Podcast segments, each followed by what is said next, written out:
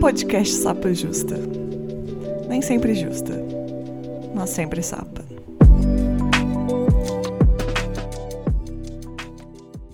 Olá, sejam bem-vindos ao Sapa Justa. Eu sou a Letícia, a host deste podcast, que não sou sempre justa, mas sou sempre sapa.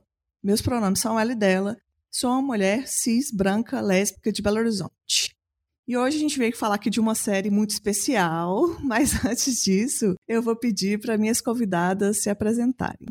G, por favor, se apresente. Olá, eu sou a Gé, ou G, tanto faz, libriana, de 32 anos, quase 33, meu aniversário tá aí já, dia 27 de setembro.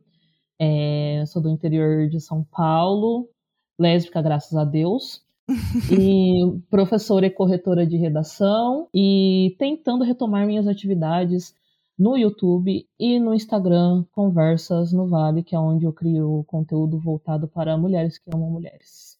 Meus pronomes são ela dela. Ah, maravilhosa. E aqui também está comigo a Esté. Oi, gente, eu sou a Stephanie. Esté de Stephanie, né? Eu sou arte com Esté nas redes é, no TikTok, no Instagram. Eu falo muito de visibilidade lésbica e representatividade no audiovisual. Sou aquariana, sou de São Paulo, capital. Meus pronomes são ela e dela. E sua também, aquelas. Começa assim. E é isso, gente crio conteúdo, sou artista, faço bordado. E cadela mulher, né? É sobre isso. é sobre isso. Nem sempre tá tudo bem, né? É, é um ponto, é um ponto. Maravilhosas. Eu chamei as duas aqui porque acompanho elas nas redes e vi que elas ficaram viciadas na série A League of the One. Ou em português, uma liga muito especial. E a gente vai falar sobre essa série aqui hoje. Amo. E, gente, vai ter spoiler, porque não tem como falar da série sem spoiler. Mas eu queria ver se a gente consegue dar uma explicada, pedir, tipo assim, dar uma chamada para convencer as pessoas que não assistiram a série, que a gente convencer elas a irem assistir, dar uma pausa no podcast, escutar e depois voltar para escutar o resto do podcast. Gente, eu sou muito, muito cadela.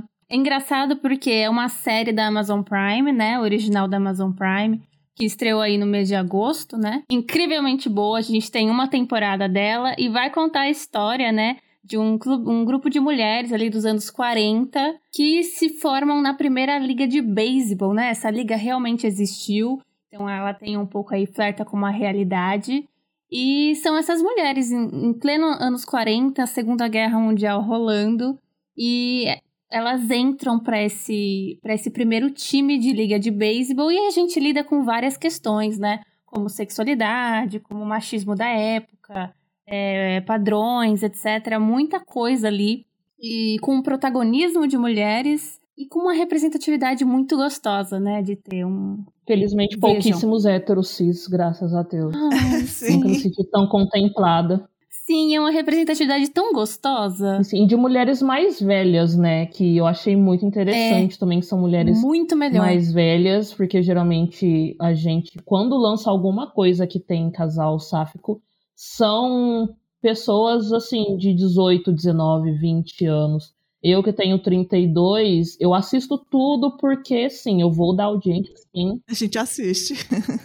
Exatamente, só que eu não consigo me enxergar nessas é, nessas produções, até porque Sim. ainda tem muita coisa com a temática batida, aquela coisa de descobrimento uhum. e problema de família e não sei o quê. E a League me conquistou muito por conta disso, por ter mulheres é, mais velhas e ter todas essas questões que a Steph falou de machismo, e aí tem questão de raça também, diversidades, e é, é incrível tudo para mim, assistam.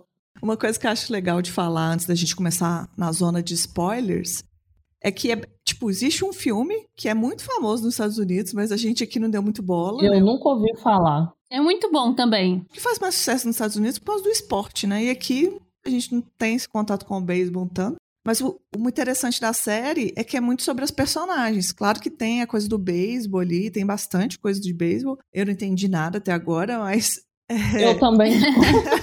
Mas eu bato palma. Bato palma. Acho lindo as, as jogadas. Acho maravilhoso. Tudo maravilhoso. Só que a série entra numa camada muito interessante das personagens e tudo, que a gente vai conseguir falar um pouquinho mais. Mas vale a pena demais. Uma das melhores séries que eu acho que eu vi em muito tempo. Primeiro que é todo mundo queer, é tudo lésbico, é tudo todo mundo se pegando, a gente gosta. Mas realmente a série é muito boa, não é só isso. A gente não tá só se apegando num queerbait, alguma coisa assim, não. A série é muito boa. Todo mundo que assistir vai gostar, independente disso. Sim. Sim, as personagens são muito cativantes. Eu, pelo menos, gosto de todas. Todas, eu também. Todas. Todas as suas particularidades e os jeitos. E as vestimentas, tudo assim. Todas. Eu quero ser amiga de todas, pegar todas. Nossa, eu também. Eu, eu acho muito bem feita, muito bem criado, né? Não sei se a gente já pode começar a trazer um pouco curiosidades. Agora pode começar o spoiler. Não, eu acho muito bem criado, né? E uma das criadoras é a Abby, que é a atriz principal ali, né? Que é a Carson Shaw. Então ela é uma das criadoras. Ela também é uma mulher que se relaciona com mulheres. Então, assim, é muito gostoso ter esse tipo de, de representatividade na mão ali de um audiovisual, sabe? É muito importante. Então a gente vê ali que todas as temáticas que são tratadas, né, de todos os lados, de todas as personagens, são coisas muito bem feitas, delicadas, tem uma baita de uma potência. Tipo assim, é uma construção que vai até no toque entre as personagens, sabe? É uma coisa que é muito potente, assim. Então, assim, não é só pelo, pela, pela questão das histórias, etc. Mas a história como um todo, ela é muito, muito empolgante, vamos dizer assim, porque a gente traz uma época verdadeira, né? Essa, essa liga realmente existiu, essas mulheres realmente existiram, e através dessa pesquisa da Abby, que, que é a criadora da série, né? Ela vê que realmente essas histórias não eram contadas. E a gente tem a chance de ver através dessa série um pouco dessa, desse desenrolar entre essas mulheres dos anos 40 que viviam as suas sexualidades escondidas e tudo mais. Eu acho legal que você falou que assistiu o filme, né? Você viu recentemente ou você já tinha assistido? Olha, eu vi há um tempão atrás. Na verdade, eu não o revi. Eu queria rever ele agora com esse olhar. Mas assim, o filme em si, ele não tem. Não tem personagens assim, né? É, sáficas, nem nada geral.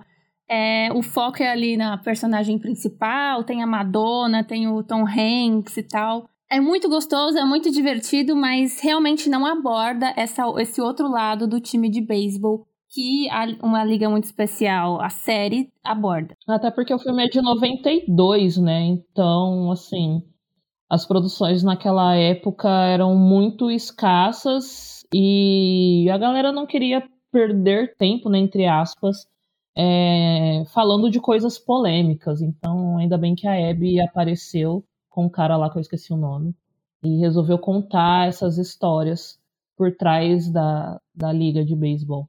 Sim. Eu vi numa, numa entrevista da Abby ela falando assim: cara, esse é um filme que é meio que tem esse ar queer, mas não tinha ninguém que era queer. Só que tinha essa, tipo assim, essa coisa que todo mundo meio que gostava, mas sem estar ali. E fica, tipo, tudo num subtexto, né? E eu acho mais interessante quando, quando eu vejo ela comentando sobre a série é que eles quiseram trazer, tipo, é, quem são esses personagens, né? O que, que são, além do, tipo, ser só sobre o, o filme. Uma parte que eu acho muito interessante, que tem no filme, de, é de 92, né, eu acho. A gente pode até voltar um pouco sobre isso para explicar, mas tem a liga lá que é formada só, só de mulheres, mas só de mulheres brancas. E no filme tem uma hora que aparece uma mulher negra, assim, que não tem nem fala, pega e joga uma bola com muita força. E aí elas ficam tipo, uau, que foda, mas é isso, né? Em 92 é só até essa camada que eles chegaram. Exatamente. E é muito legal a história da Max na série, né? Putz, como eu amo, como eu amo. Nossa, a Max, ela é incrível, eu sou assim, apaixonadíssima por ela. E nessa, nessa parte que também tem no filme, que é quando a Max vai tentar, né, fazer a triagem lá. E aí a Carson fala, nossa, quem é ela? Não sei o quê.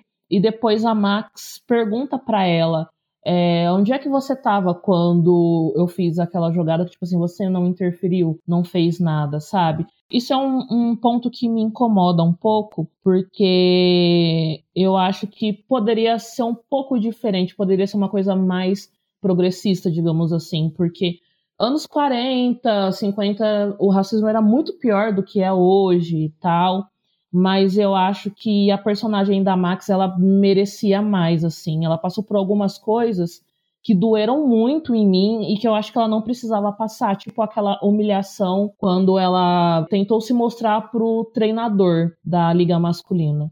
Aquela parte ali me quebrou em vários pedaços porque a Max já tinha sofrido muito. E ali poderia ser um ponto de virada para ela, poderia ser um momento em que não o treinador, sei lá, uma outra pessoa que estivesse passando ali, visse ela e falasse: não, essa menina é boa e eu vou apostar nela, assim, sabe? Então isso foi uma coisa que me incomodou bastante, mas a história da Max é, é incrível, assim. Você assistia com uma certa esperança que ela entrasse no time, assim? Sim, até o momento que vi que ela ia pro time, né, com a...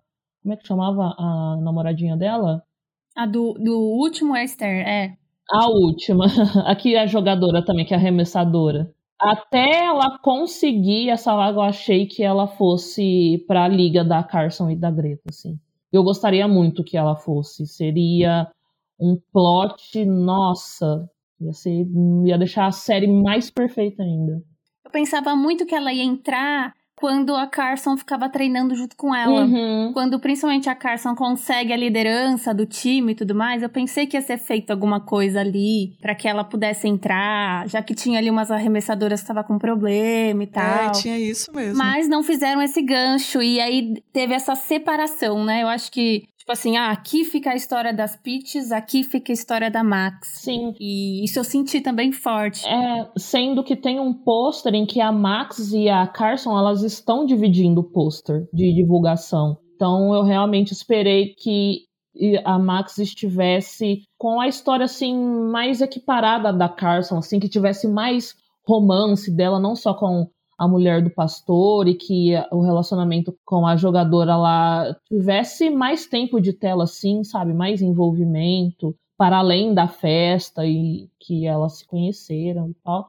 Mas eu tô confiando em Safo de que vai ter uma segunda temporada e quem sabe eles arrumem isso, né? Espero na deusa. Sim. Eu acho uma coisa interessante, apesar de também ter ficado com essa esperança o tempo todo de achar que ela ia pro time, né? Depois que a gente vai ler um pouco sobre o contexto histórico, você entende, né, como é que funcionou. Mas dá um pensamento interessante, porque assim, está mostrando o quanto era difícil para mulheres brancas jogarem no time. E fala assim, era muito mais difícil para mulheres negras que queriam jogar. Então dá esse, esse senso de, né, tipo, era a história era assim. Uhum. Mas ao mesmo tempo, em muitas entrevistas a Abby fala que tipo assim, elas eles, eles querem retratar algumas coisas da época, mas não querem usar as pessoas LGBTs quanto as pessoas negras como tipo assim, isso aqui só remete a trauma. Uhum. Então, talvez esse equilíbrio aí seja necessário, talvez uma segunda temporada, apesar de eu achar muito interessante todo o desenrolar da família da Max, tem muito mais sofrimento ali. Tem. Tem, total. Tem uma coisa mais difícil ali. Principalmente no relacionamento do Bert, né? Eu leio como sendo um homem trans, né? Sim. Sim, eu também. Até a relação que ele vai criando com a Max, assim, é complicada, porque a Max, ela recusa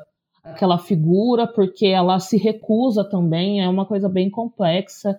E depois, assim, mais lá pro final da série que a Max vai se aproximando e volta à casa dele para participar da festa e tal.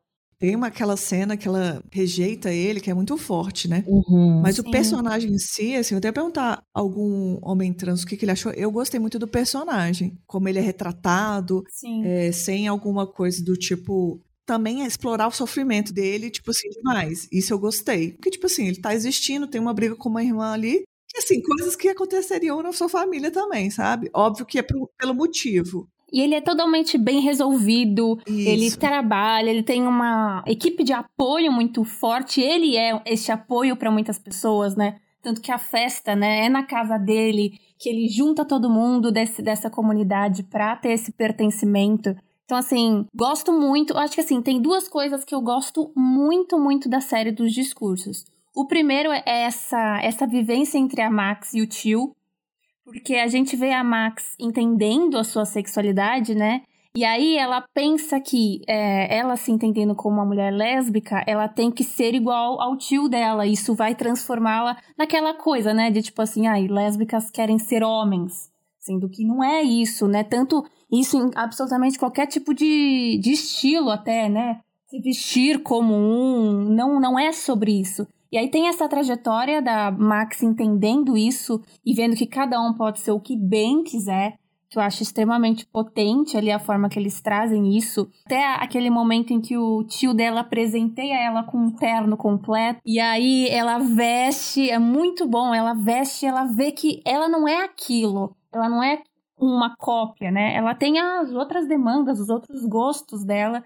E aí ela pega uma parte daquilo que faz pertence a ela, mas transforma, né, do modo que ela se sente confortável e quando a gente analisa isso muito assim, de frente, sexualidade é sobre isso, sabe? É sobre você ser quem você quer, absolutamente da forma que você se sentir confortável. Não é você sair de uma caixinha e pular em outra. São muitas diversidades, assim, dentro disso. E também casa com aquela cena que é uma das minhas preferidas antes do incidente, claro, que é a cena do bar, né? Que todas estão dançando, todas estão dançando. Esse episódio, ele é lindo, lindo, lindo, lindo. Nossa senhora. Eu amo, amo, amo as trocas que tem naquele bar, porque casa muito com isso da Max, né? E tem um momento que é um momento que a Carson também tá entendendo, né? Então, assim, ela tá vendo ali que naquele bar tem algumas que são desfem, outras que não, outras que usam muitos vestidos, que usam muita maquiagem, mas também estão naquele bar porque pertencem àquele lugar. E aí ela começa a ter essa, esse questionamento, né, de como que ela é, como que ela se comporta. E é muito gostoso, que eu acho que a maioria de, de nós, pertencentes da comunidade, passam por esse momento de, de quando a gente se entende, de falar, meu, onde que eu me encaixo, sabe? Sim. E aí fica com um pouco dessa ansiedade. Aquilo ali para mim foi um abraço, porque eu precisava ouvir aquilo, sabe? Uhum. Foi cenas extremamente confortantes que a série traz. Ela traz a, é, essa festa e essa cena do bar traz aquela, aquele respiro de alívio, porque durante a série tá todo mundo tão, assim, é, preocupado em se manter dentro do esperado pela sociedade para não ser descoberta e não ser expulsa, e, sei lá, não sofrer qualquer tipo de violência. E quando a Carson e a Greta chegam no bar e dão as mãos, assim, eu, eu faleci. Eu faleci, porque foi, faleci, foi muito lindo, assim. E tem um outro momento dessa cena que eu amo, amo, que eu posso falar assim com tranquilidade, que eu nunca vi é, em nenhuma produção, que foi a Jo recebendo afeto. Porque.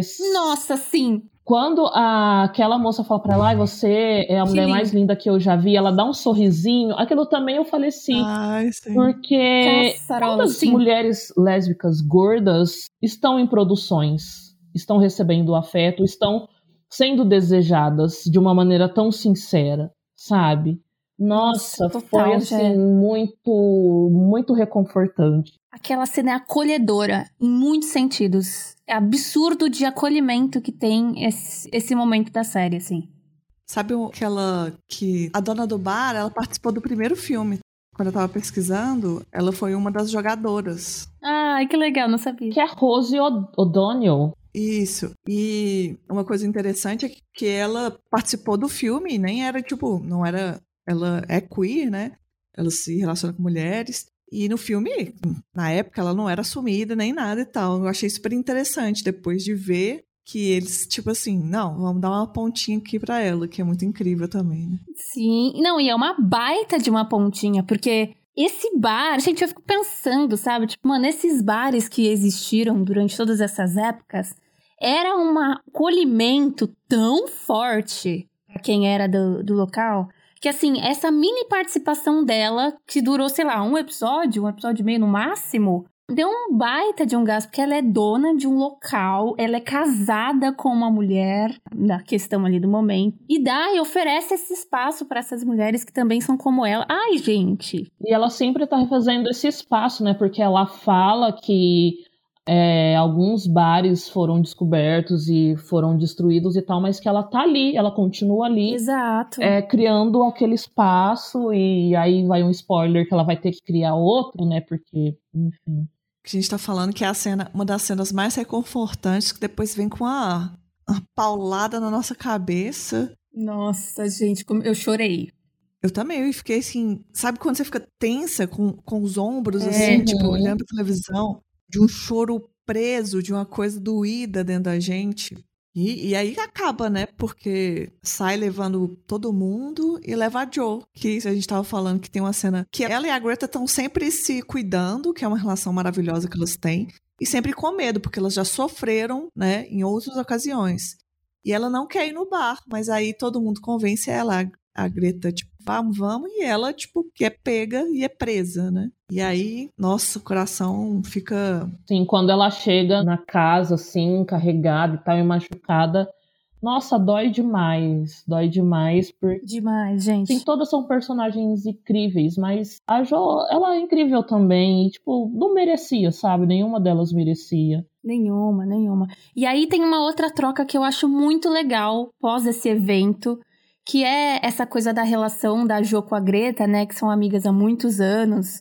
É, a, a, Greta meio que acolhe a Jo depois de ser expulsa, né? E tudo mais. E aí tem essa troca de conversas entre as duas, onde a Greta quer fugir para que a Jo não sofra mais. E a Jo fala: Não, eu não vou mais fugir. Uhum. Todo lugar que eu for vai acontecer isso. Chega, eu vou lidar com isso e bola pra frente. Não dá para viver mais fugindo é, e fingindo ser outra pessoa. Sempre acontece isso. E eu acho muito potente, porque ela é uma personagem que acabou de sair de uma violência muito bruta. E ela se coloca com essa potência de tipo assim: vão me bater? Vão me bater, mas eu não vou deixar de ser quem eu sou. É muito forte também. Jo, te amo, hein? Porque... é, é, porque a gente espera que depois que acontece coisas assim, a personagem. Enfraqueça, né? Enfraqueça, se transforme naquilo que a sociedade espera e deixe de viver a vida dela, né? Troca um sofrimento pelo outro e tal. E é real, foi realmente muito corajoso da Jo falar: não, é isso que eu sou, vai acontecer de novo. Então, bora lá, vou enfrentar. Sim, muito forte. Amo. Tem uma parte que, quando a polícia chega com ela lá na casa, a Beverly, que é a sargentona que fica cuidando das meninas lá, que é uma mulher mais velha, que fica cuidando para elas ficarem dentro da linha. E aí ela fala que, ah, não, tá resolvido, ela pagou a fiança, pagou com o bolso dela.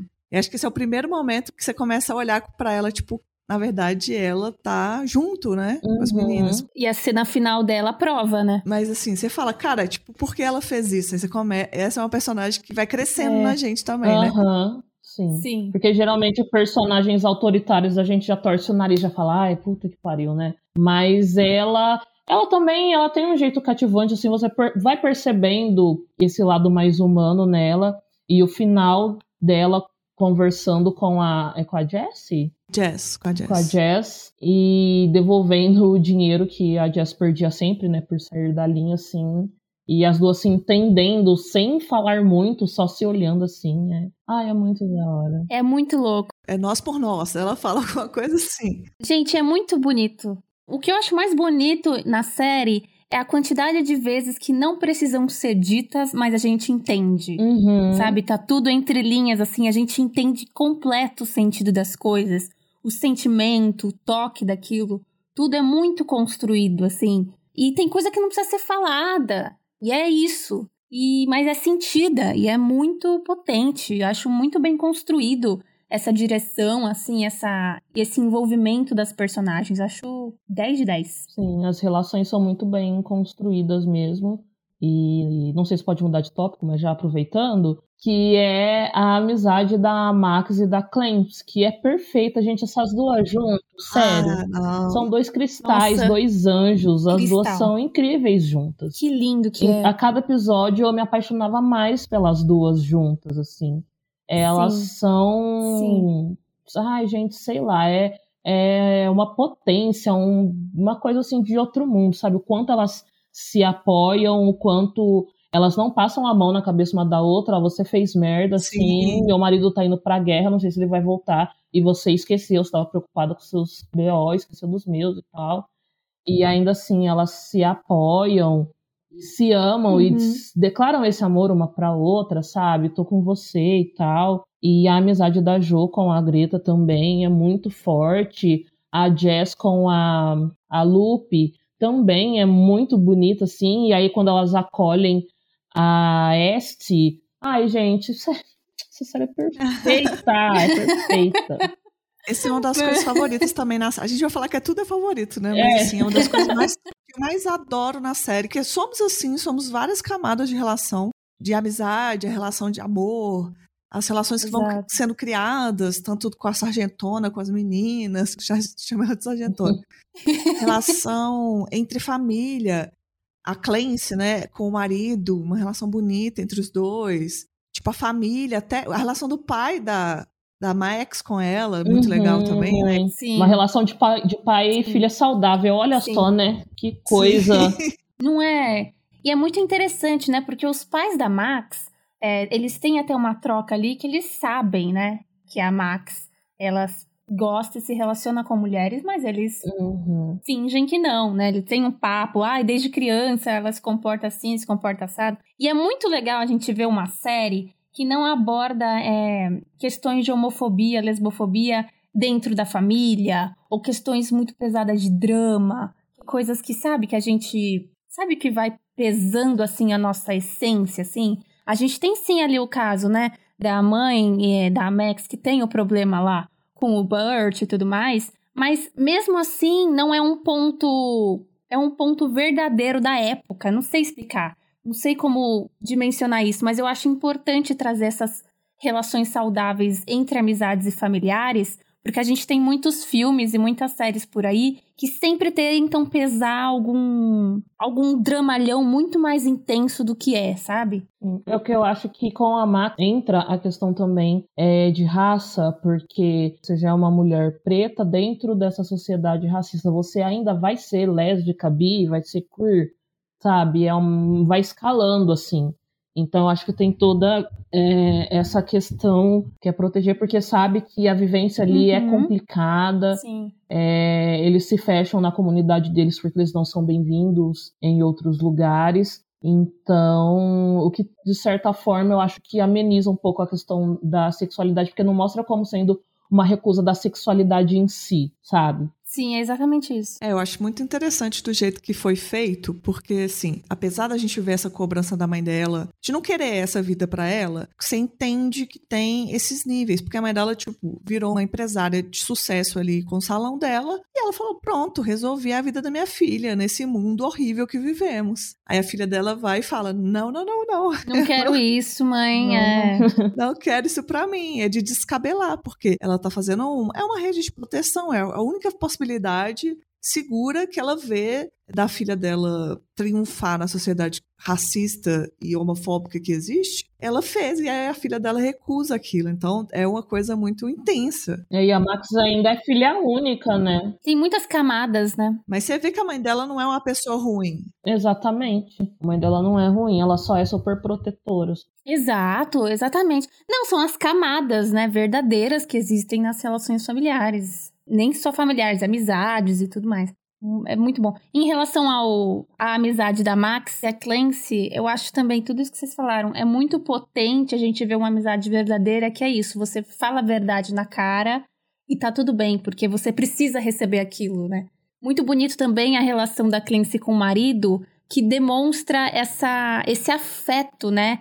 Esse, ele ser uma pessoa mais é, aberta às emoções, ele é aberto e tudo mais, e tem essa esse vínculo muito legal entre os dois. A gente acompanha essa visão, né, de um cara indo para a guerra que não queria ir, mas ele é obrigado a ir e acabou de se casar, tipo, todos os personagens, acho que da série, têm camadas para serem conversadas e desenvolvidas. É uma coisa que não é mal feita, né? Tipo assim, ah, vamos colocar aí um marido pra, pra Clancy. Não, esse marido tem uma construção.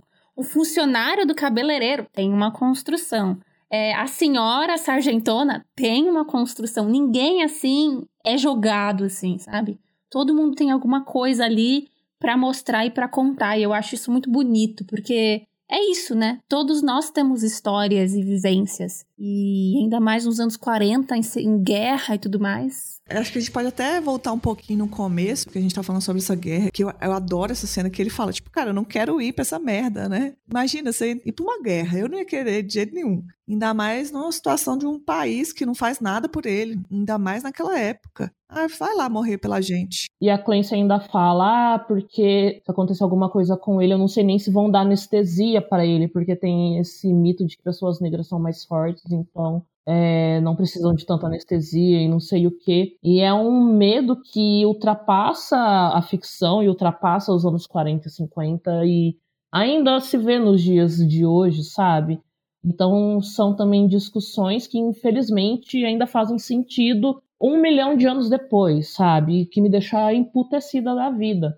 Mas a relação da Clancy com o marido é realmente muito fofa também. Os dois combinam demais, assim. Os dois têm a mesma energia. Sim, sim. A gente tava falando que essa série ela passa nos anos 40, é inspirado, né, numa, numa coisa real. E aí, dando um contexto, né, por que, que eles fazem esse time, né, de mulheres? Porque os homens estavam tudo lutando lá na Segunda Guerra e não tinha ninguém para jogar beisebol, resolveram fazer um time de mulheres que tinha que dar jogo mas tinha que estar tá ali para enfeitar. Tinha que entregar venda, né? Literalmente. Os Estados Unidos é um lugar tão tem as suas diferenças, né? Porque o racismo acontece aqui de uma forma diferente do que acontece lá. Porque você vê que uma mulher negra não podia jogar lá. Tanto que quando a gente fala da Max não fazendo parte, é, eu vi que o personagem dela é inspirado em três mulheres negras que jogaram num time masculino de homens negros. E aí você pensa, é mais fácil para uma mulher entrar num time masculino do que ela entrar num time de mulheres, né?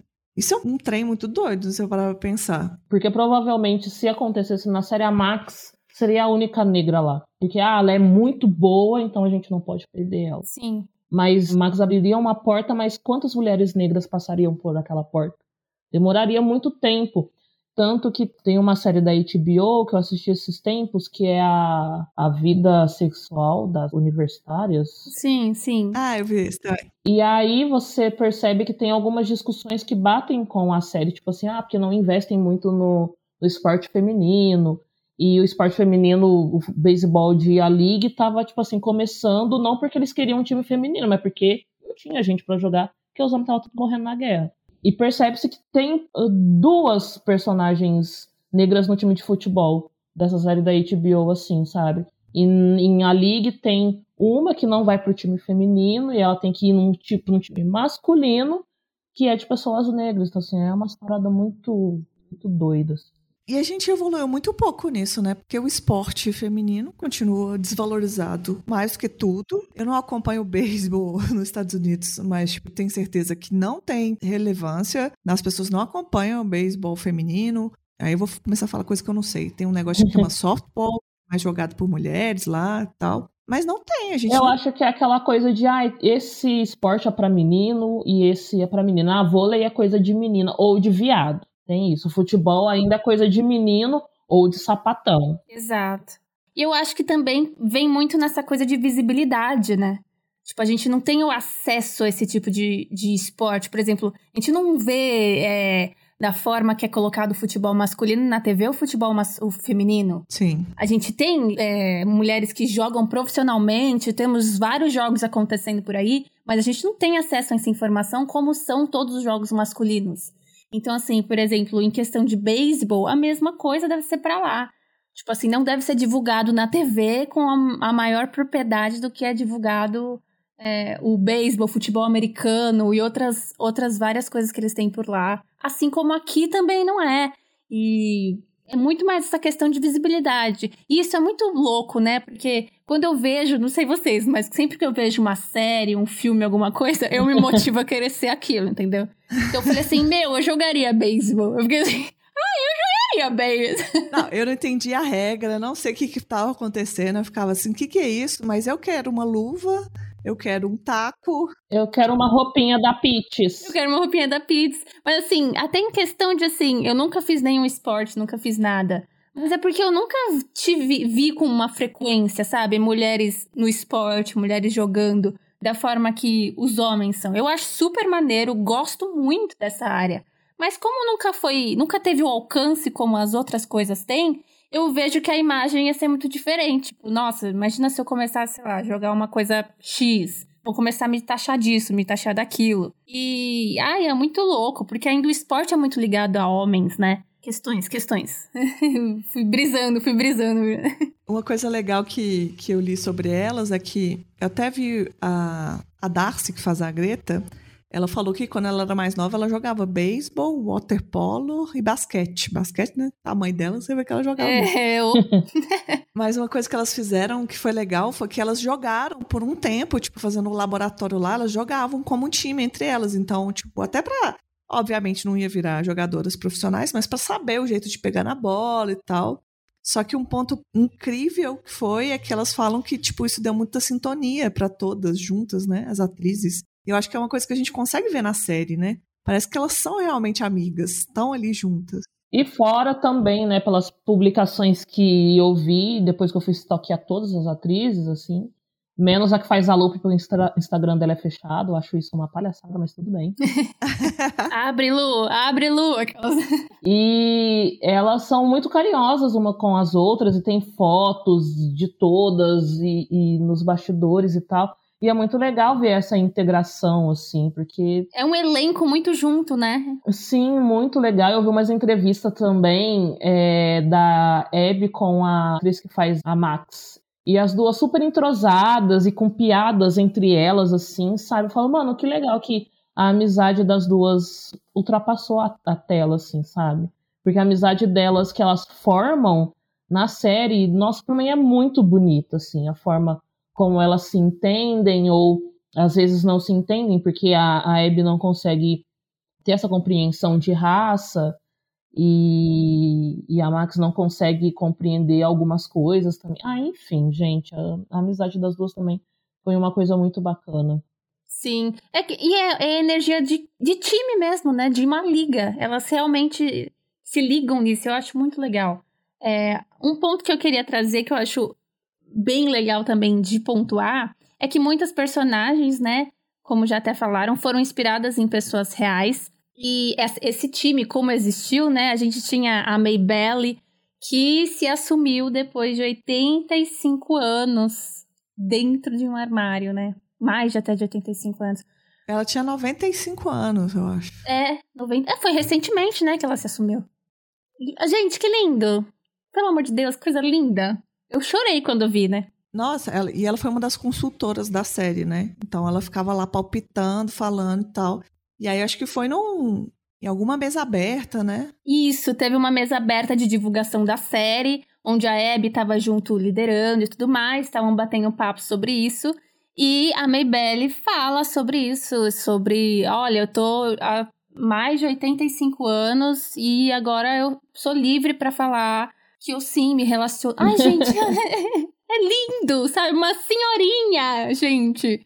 E é muito, muito potente, sabe? A representatividade por isso. Ela convivia com essas mulheres que sabia, e sabia que essas mulheres também se relacionavam com mulheres. Ela também se relacionava com mulheres. E hoje ela se sente aberta para poder falar sobre isso depois de participar dessa consultoria na série e de os personagens da série também serem inspirados nela, enfim. Tem aquela Mabel, que é uma loura bem girly, ela é a que é mais inspirada nela, né? Que é tipo baseada nela.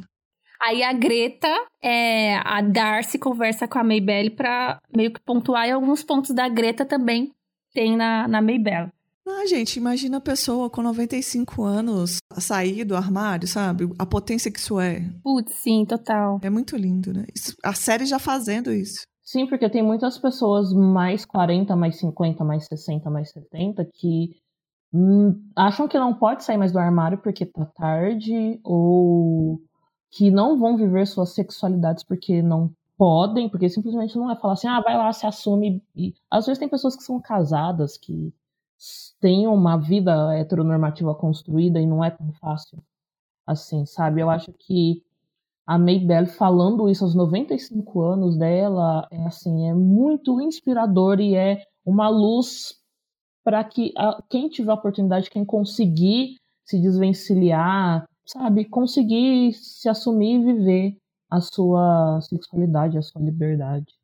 E, e assim, tem uma outra é, pessoa muito forte nessa série que, assim, não é. Ela não é trazida, mas eu acho sempre bom ser comentada, que tá no documentário Secreto e Proibido, não sei se vocês já assistiram. Simplesmente ótimo. Secreto Proibido vai contar a história de um casal de idosas que estão juntas há, tipo, milhares de anos, assim. E aí, é uma dessas, dessas do casal de idosa era uma das jogadoras profissionais da Liga Verdadeira também. E ela é casada com uma mulher há anos e anos e anos. É, uma equipe especial tem inspiração na história dela também como personagem. Não conta, né, a relação que ela tem lá. E esse é um documentário que também tá atrelado com uma, uma equipe muito especial série, porque tem essa personagem que realmente existiu, realmente foi casada há muitos anos, que é a Pat e a... Ai, gente, enfim, lindo, assim, é mais um conteúdo para quem quiser assistir. E elas se casam é, no civil quando o casamento passa a ser legalizado, né? É, elas se casam juntas num asilo, assim, porque elas, ah. as duas são muito idosas, mais de 80 anos, elas juntam todos os familiares, assim, e aí se casam juntas no papel, assim, faz uma festinha. É tudo. Assim, Ai, choro feito uma desgraçada. Nossa, que aquariana emotiva essa, hein? Meu Deus. Ai, é porque assim, você colocou mulher no meio, eu choro, né?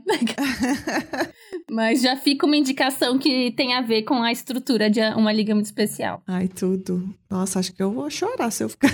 se eu assistir. Gente, isso. sério. E assim, tem muita, muito, muita foto, né? Então a gente tem muita foto dela é, na Liga Verdadeira, porque ela era arremessadora. Então, tem muito momento disso, tem muita foto delas, muito vídeo, elas escreviam uma para outra. Então, é muito potente ver mais uma coisa muito baseada no real que realmente estava presente ali. E não tem como não chorar, gente. É, é isso, faz parte. Gente estava comentando de uma parte da Carson com a Max conversando. Eu acho que tem uns insights muito bons quando elas ficam conversando. E aí, uma coisa que ficou na minha cabeça, que também não precisa ter resposta, né? Só um questionamento que eu fiquei pensando quando a Carson fala sobre o marido dela, se ela tá ali sofrendo de uma heteronormatividade compulsória, onde ela acha que eu tinha que casar com esse homem aqui porque ele era meu amigo de infância, se ela, tipo, bissexual e tal, ou se é, tipo, esse, esse despertar diferente, porque é, a Max tem, tipo, a certeza, né? Porque ela falou, ah, pegou o cara lá e ficou com aquela cara de tipo, que merda é essa? Que merda! Muito boa essa cena, meu. Que é uma cena que acontece em vários filmes que geralmente eu fico assim, ah, vai ser uma coisa traumatizante, mas foi só uma coisa dela, tipo, a cara dela não entregou nenhum trauma. Foi tipo assim, ah, quis fazer isso aqui, vi que não é minha praia e pronto. Que também achei assim, né? É muito bom, gente, muito bom. Eu interpretei como talvez a Carson meio que descobrindo uma bissexualidade, assim, porque ali a Max até fala Aí a gente não precisa dar nome para isso, né? Vamos só, tipo, vamos só viver e é muito é muito bonito ver esse despertar assim, porque não é aquela coisa traumática de ai meu Deus, não sei o quê. No começo a, a Carson ela rejeita um pouco essa ideia assim, mas depois que a Greta aparece na vida dela, não tem como. É, não tem como, né? Não, não tem. Aí ela não tem, não aceita tem. melhor assim, mas eu acho que tem muito dessa coisa de heterossexualidade compulsória, porque mesmo depois dela viver o romance ali com a, com a Carson, ela ainda fica pegada quando o marido volta, né, da, da guerra, que na verdade ele não estava na guerra, ele estava na enfermaria. E. eu ri dessa parte, eu não deveria, mas, é mas eu ri. Eu ri. Eu ri. Eu ri, falei, pô, você tava na enfermaria esse tempo todo, meu irmão. Fiquei meio assim, mas eu acho que faz parte também do contexto ali, né? Que elas vivem de tipo assim, você tem que ser uma mulher casada, ter filhos, não sei o quê. E a Carson, ela é louca, sai correndo atrás do trem com o sutiã de fora, sabe? Tá nem aí.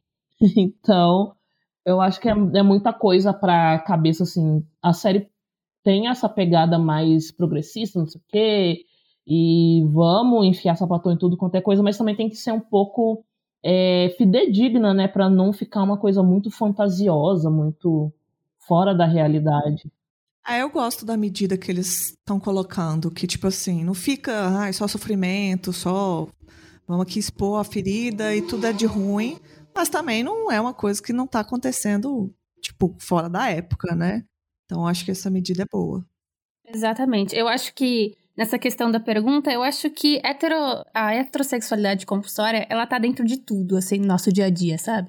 Então, a Carson é, se entendendo como lésbica ou como bissexual, a heteronormatividade está envolvida nisso também, porque durante muito tempo ela é, nem, nem pensou em uma possibilidade de bissexualidade, porque desde criança ela estava com esse com esse rapaz e é isso, sentiu-se na obrigação de seguir com a norma que é sempre estabelecida, né?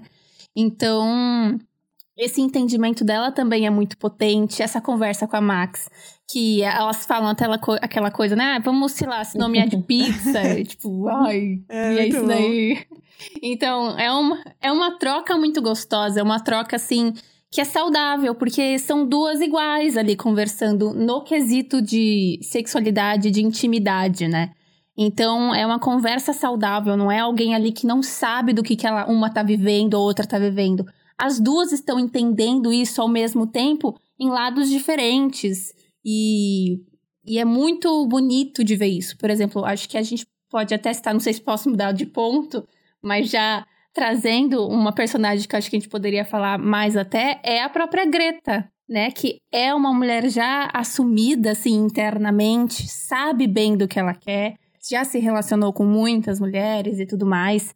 E tem aquela insegurança, né? Aquela dor de ter esses relacionamentos que já viram se acabar, é, e ter pessoas sofrendo por terem se envolvido com ela. Então, é uma construção de uma personagem muito interessante também, porque de início eu pensava que a Greta estava aproveitando da Carson de alguma forma, assim, sabe? É, quando ela sai com, a, com aquele cara do bar, você fica assim, filha da puta. Mas depois, quando ela dá a explicação, você fala, nó, caralho, sim. Meu Deus. Retira o filho da puta. Você vai entendendo. É, me perdoa. é, me perdoa. Então, assim, é muito gostoso essa construção da Greta, porque a gente começa de um ponto e aí vai entendendo ela ao longo da trama, entendeu? Até a gente ver o cuidado que ela tem com a Jo, o cuidado que ela tem com ela mesma, o cuidado que ela tem com a Carson e tudo envolvido porque ela tá há muito tempo se relacionando, ela sabe das coisas que estão envolvidas. E ela desenvolve uma, uma autossabotagem, uma insegurança muito grande por saber, né, da dor e do drama, mas ao mesmo tempo de que não é só dor e drama que existe nessa vivência e ela vai descobrindo isso também junto com a Carson e ai, cadela demais, gente, não, não dá. cadelinha dela. A relação da Carson e da Greta me lembrou um pouco a da Heloísa e da Mariene de Retrato de uma Jovem em Chamas, porque as duas, é, tanto no filme quanto na série, elas sabem que aquilo não vai durar muito mais tempo, porque não pode acontecer. Que a Heloise vai se casar com um mano lá e a, a liga lá terminou e vai cada uma voltar para sua vida e tal, e a Carson com tem o marido dela, mas ainda assim elas se permitem viver aquilo e viver aquele sentimento e se entregar totalmente mesmo com a ciência de que tem um prazo de validade ali muito à vista, sabe? Eu acho isso muito bonito e muito corajoso também, porque eu, eu não sei se eu me meteria numa história. Mentira, eu me meteria assim, eu sou sapatão, sou trouxa, sou romântico. me meteria... enganar? É exatamente o que a gente tá querendo enganar. ah, a gente troca assim, ó. Mas eu acho isso muito bonito. E a, a última cena das duas, assim, na, da Carson e da Greta, é, se despedindo, eu falei assim, meu Deus do céu, que sofrimento!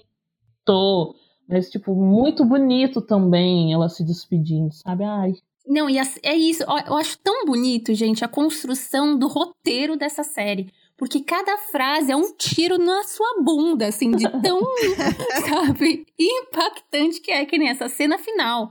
A Carson falando que ela mudou a vida dela e a Greta falando que ela abriu ela novamente para relação. Gente, isso é tão potente. Tipo assim, meu Deus, sabe? É absurdo de, de bonito essa, esse tipo de laço, esse tipo de construção. Não vai durar muito tempo, mas o tempo que durou foi extremamente significativo e extremamente potente para ambas. E é isso, sabe? Eu assistia cada cena delas assim, qual um adolescente, sabe? Eu assistia rindo de orelha a orelha. Tipo assim, cada troca, quando ela fala assim, ah, vai na frente, eu gosto de te olhar, sei lá o que, tudo eu ficava assim, ai meu Deus. Ai, meu Deus, sim. Nossa. Ah, ai, vontade de. Ai, meu coração. É um calor que sobe que não tem jeito, gente. E essa atriz, a Darcy, que faz a Greta, ela é muito boa, gente. Ela é muito boa atriz, não tem condição. Porque eu assisti The Good Place, e assim, a personagem dela em The Good Place é maravilhosa. Só que eu não fiquei apaixonado com ela. Ela me aparece, assim, com um outro ar, sabe? Como Greta, eu fiquei assim, meu Deus, só cachorrinha de você, assim. Ai, exato, gente. Pelo amor de Deus. São atuações muito boas, assim, é, é, absurdo, assim. É absurdo de boa. É... Todo o cast, né? Todo né? o casting. Tem muita gente que a gente nem falou ainda direito, assim, mas assim, não tem ninguém que você fala, ah, sabe o que é que... Como que chamava aquela? Aqui é, tipo, uma meio toda... Tem medo de comer enlatado. Ah, Shirley. A Shirley. Essa também Gente, é ela é muito, né? engraçada. A forma como ela resolve a homofobia dela, assim. Gente, eu acabei de tanto rir. E eu amo muito nessa cena, porque a Carson tá tipo assim. Não, tá bom, chega, já tô, eu tô desconfortável. Sei lá, eu vou fazer de novo. Tem a cena dela lá, homofóbica, tipo assim, que ela é, tá perseguindo a Jo o tempo todo, achando, né, que ela é, é lésbica, que ela era mesmo, né, mas assim, tá perseguindo ela lá. E aí você fala, ah, essa vai ser a, a paia, né, de todas, só que de repente ela É, também... sempre tem que ser. E assim, é bom, a gente, acho que a gente chegou a comentar, não sei, que era crime, né, então a pessoa podia ser presa. Nos Estados Unidos era considerado transtorno mental até 1973. Aí eu falei, nossa, outro dia. Aí fui pesquisar no Brasil, era até 1990, tá? Não faz tanto tempo assim, não. Não faz, não. Só que aí é aquela coisa que a gente acha muito cômica. Essa cena eu acho muito incrível. É muito engraçado, você não consegue parar de rir, mas assim, é muito bem feita também. Porque ela resolve dar um beijo na Carson e falar: Ah, não, não, não tô sentindo nada, não sou homossexual. Isso foi uma ideia que passou por muitos anos, que era uma coisa que se pegava. Uhum. Colocaram isso dessa forma cômica, eu achei assim genial essa cena, porque diz muito, muito pouco de uma forma que a gente tá rindo ali, né? Exato. De maneira muito mais leve. Ai, se todo mundo resolvesse os seus leve. problemas assim, ai, seria tão mais fácil pra todo mundo, né? Nossa. Assim, É verdade, gente, pelo amor de Deus. E assim, até o iníciozinho dessa cena, né, que a Carson chega, tá ela com uma quantidade de enlatado, porque ela pensava que o enlatado era um negócio que também ela ia morrer. E ela tá lá comendo feito uma louca, falando que o negócio é bom mesmo. Nossa, tipo assim, é isso que eu acho extremamente importante, sabe? Essa leveza em tratar esses assuntos que são sim pesados, mas precisa ser tratado só com homofobia violenta. Dá pra ser tratado de várias formas. Sim, sempre com sofrimento. Exatamente. que a gente já sofre muito, né? Então, tipo, tem que ter uma medida ali, né? Pra gente. Ah, não quero. Porque quando acaba a série, por mais que tem momentos que a gente tem sofrimentos ali, né? Porque a série, ela é. Ela tem as nuances de drama, humor. É muito bem trabalhado isso. Mas você não acaba a série, tipo assim. Muitas séries que a gente tem visto por muito tempo aí que exploram tanto sofrimento feminino quanto sofrimento de pessoas negras e todas essas questões de minorias. Tipo, fica pegando sofrimento lá, você sai, acaba a série, você tá, tipo, destruída. Deitada no chão em posição fetal. Exato, exatamente. Essa série você acaba e, tipo, você. Eu me senti energizada. Eu falei assim, nossa, isso que. Dá um gás, né? Nó, que delícia, eu quero saber mais. Fiquei, ficamos viciados e procurando coisas que ela me encheu de energia, né? Sim, exatamente. E é muito interessante, porque assim, as minhas duas séries favoritas mesmo, assim, de representatividade é uma equipe especial que se tornou e Ratched, que também é, tem o protagonismo da Sarah Paulson tudo mais, que se entende lésbica durante a série, e são também mulheres mais velhas que entendem a sua sexualidade. E também é uma questão muito de. Não tem sofrimento ali. Ali é uma história de suspense, é uma história de terror. Tipo, não tem drama, não é um romance, não é esse o foco, sabe? Mas tem esse protagonismo, tem essa visibilidade. Então, assim, é isso que a gente precisa no audiovisual, sabe? A gente precisa ser representado como a gente é. E a gente não é só sofrimento. A gente tem muita coisa na nossa vida, a gente não é só nossa sexualidade, tem muita coisa a mais além de nós.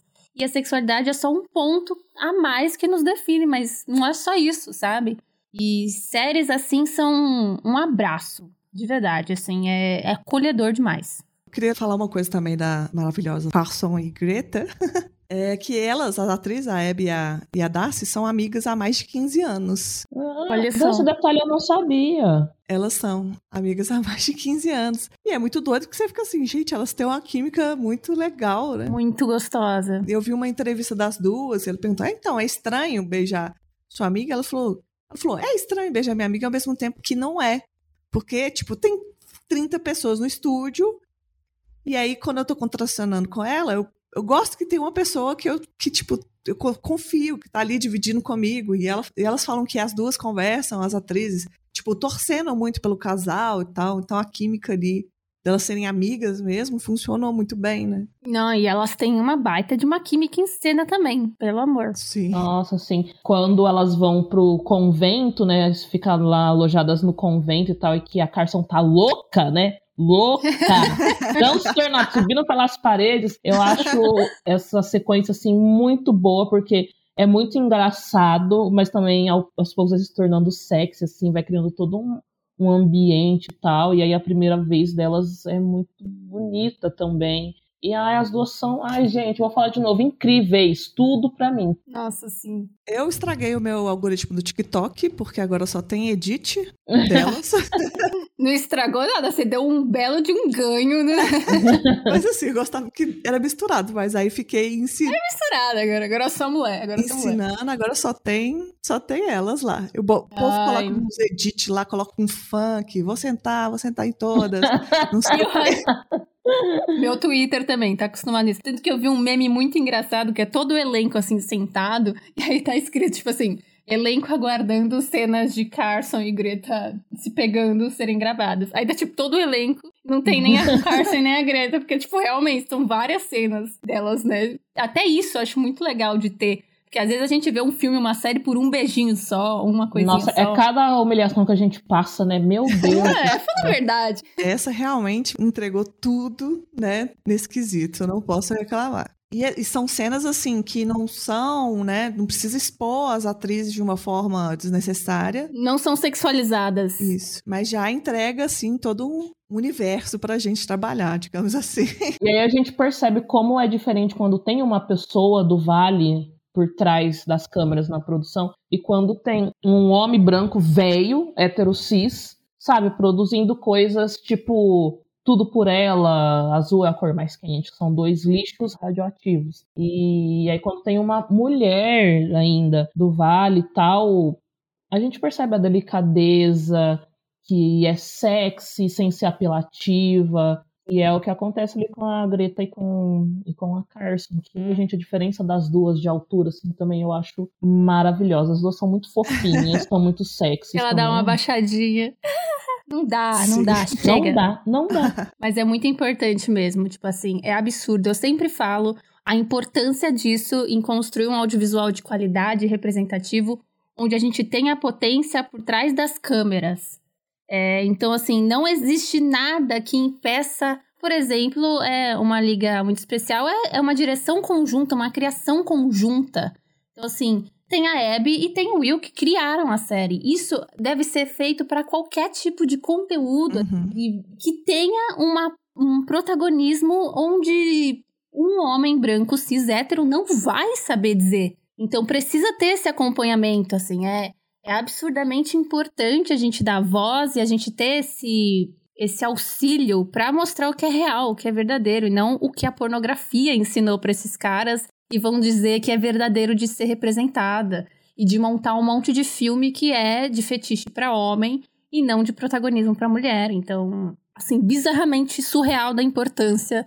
E eu espero que tanto é, uma liga muito especial e diversas outras séries e filmes comece a ter essa noção, sabe? Não dá pra gente deixar na mão roteiros, direções é, sem nenhuma viabilidade real do que é aquilo e dizer que é, que tá representando, que tá dando protagonismo na verdade é só Pink Money e os caralho quatro, sabe? Já 2022 já, né, gente? Já passou da hora já de parar de matar sapatão e fazer sapatão de fetiche de macho. Parem de matar sapatão, parem de cancelar séries, vamos parar com essas palhaçadas. Nossa, né, os seus filhos de uns corno, nossa, que ódio, gente. Não aguento mais, gente. Que ódio. Mas essa não vai, gente, nem vem, não vai. Eu vou na casa do Je o Jeff Bezos, que é dono da Amazon, né? Eu vou botar fogo na casa dele, boto fogo nele. Eu também. E ainda eu deixo meu bonezinho ali, para entender que é por causa disso. É, exatamente.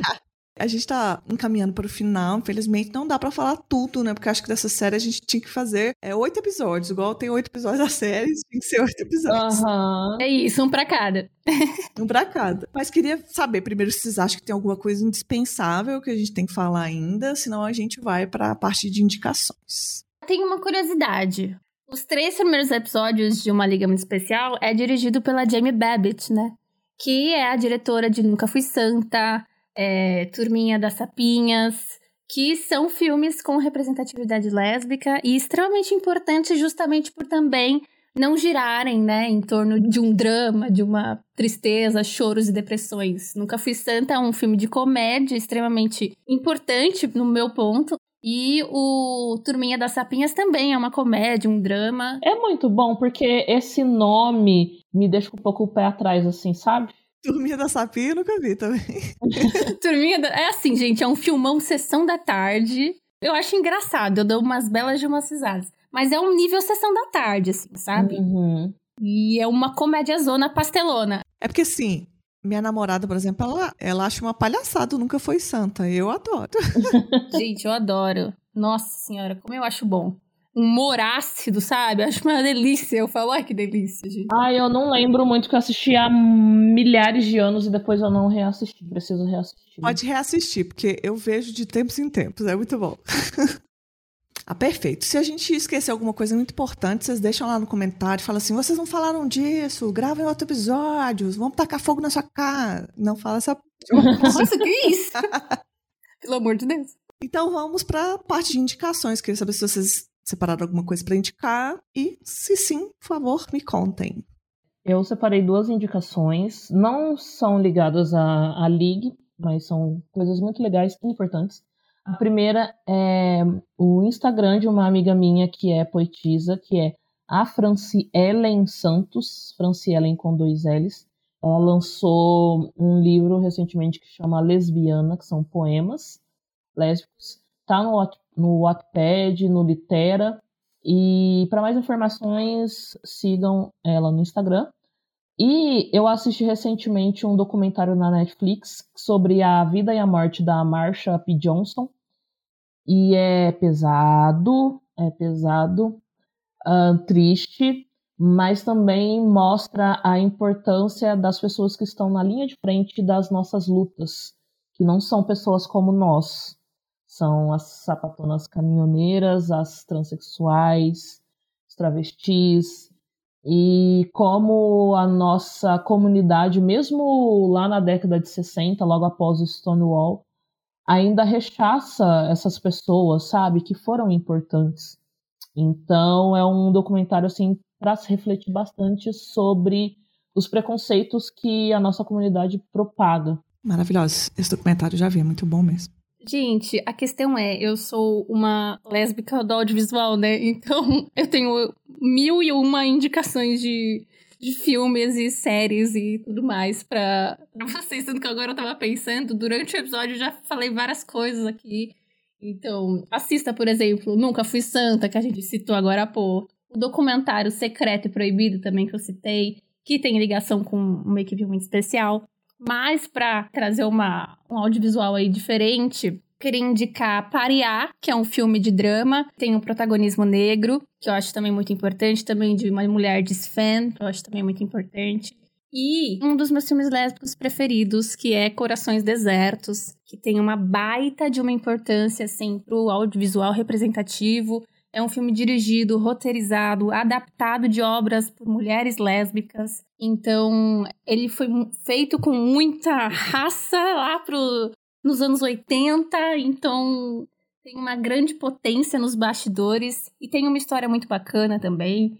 É um romance, mulheres atuando muito bem. E assim, 10 de 10. Então, Pariá e Corações Desertos. Perfeita. Eu vou dar uma indicação também, porque fiquei viciada, né, nessa série e falei, vou rever uma outra série que eu já tinha assistido que amo muito, que é com a Abby, que é Broad City. Quem não assistiu, assista, porque é muito bom. É uma série de comédia, eu era viciada na época, acho que terminou em 2019, tem cinco temporadas, mas você vê rapidinho, é bem boa. E eu revi tem algumas coisas que envelheceram muito bem, que elas sabem, mas ainda assim é muito engraçada. Feita pela Abby, porque ela é muito criativa. Abby e a Ilana, que inclusive as duas usam o mesmo nome na série, elas duas fizeram a série. Tipo assim, a Abby só faz coisa boa, então vale a pena assistir mais. Aí posso dar um bônus? Um filme também que tem a ver com esporte, também tem representatividade, que é A Guerra dos Sexos. É um filme extremamente gostoso, assim, que vai contar a história de uma tenista, da primeira tenista, que também se assumiu lésbica e tudo mais. E a Guerra do Sexo é uma partida que teve muito famosa entre essa mulher e também um cara que era aposentado muito famoso da época. E foi a primeira batalha, assim, do esporte de tênis entre um homem e uma mulher sendo desafiados, assim. E a gente tem nessa história ela também entendendo sua sexualidade. Ela realmente existiu, realmente se relacionava com mulheres e foi muito importante, inclusive, para toda essa inclusão LGBT no esporte e para a luta de mulheres. Então, mais uma dica aí. Fizeram só dicas boas, mas queria que vocês deixassem também o arroba de vocês, no povo encontrar. É, no Instagram, arroba Conversas no Vale. YouTube, Conversas no Vale também. YouTube tá, tá, parado, eu sei, gente, tá parado, mas vai voltar. Eu tenho fé em safo que ele vai voltar. Mas no Instagram é arroba Conversas no Vale. E o meu é Arte com Sté, no TikTok, no Instagram. E no Twitter eu tô como It's Me Sapa Sté. Porque é pra dar uma variada, né? É porque ali eu mudo de personalidade. Ali eu sou só cadela de mulher. Em Arte com Esté, eu falo de filme, eu falo de série, mas no It's Me Sapa Esté eu só sou cadela. Mas é sobre isso. ah, maravilhosas.